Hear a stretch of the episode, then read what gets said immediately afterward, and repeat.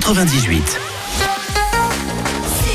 10h, 100% réveil, 100% réveil. Jeudi 29 février, bonjour tout le monde, bonjour Karine. Salut à toutes et tous, il est 8h, bienvenue dans ce dernier jour de février sur 100%, on a Dwalipa qui arrive.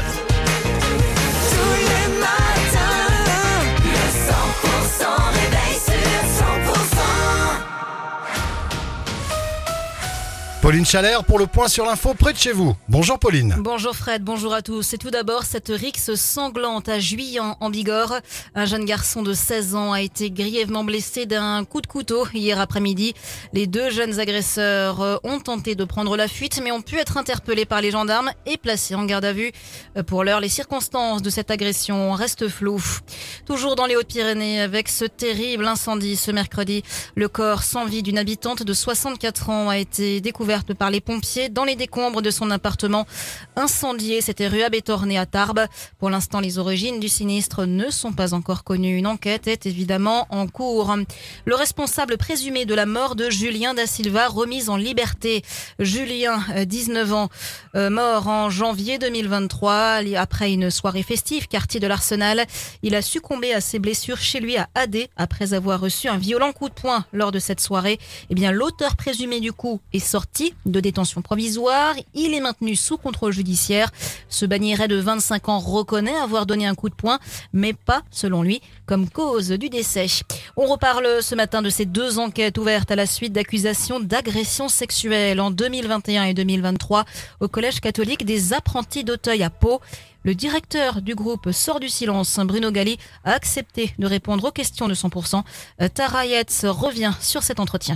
En effet, le directeur a affirmé que l'établissement a agi de manière adéquate dans cette situation et a confirmé avoir suspendu le présumé agresseur dès que les faits ont été signalés et avoir invité la famille à porter plainte.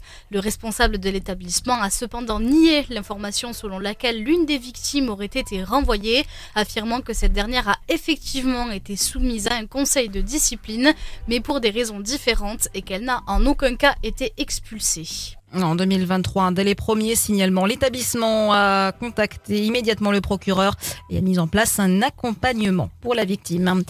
De nouvelles chutes de neige annoncées d'ici ce week-end en montagne, alors que depuis le début de semaine, les stations de ski font le point.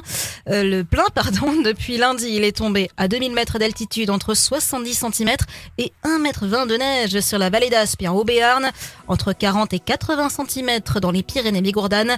Euh, prudence, le risque d'avalanche qui reste fort hein, d'un niveau 4 sur 5 sur l'ensemble du massif. Sur les routes, la RN 134 est rouverte à tous les véhicules entre Gurmançon et les Forges d'Abel, mais elle reste interdite entre Peyraner et le parc de stationnement de la station de ski du Somport.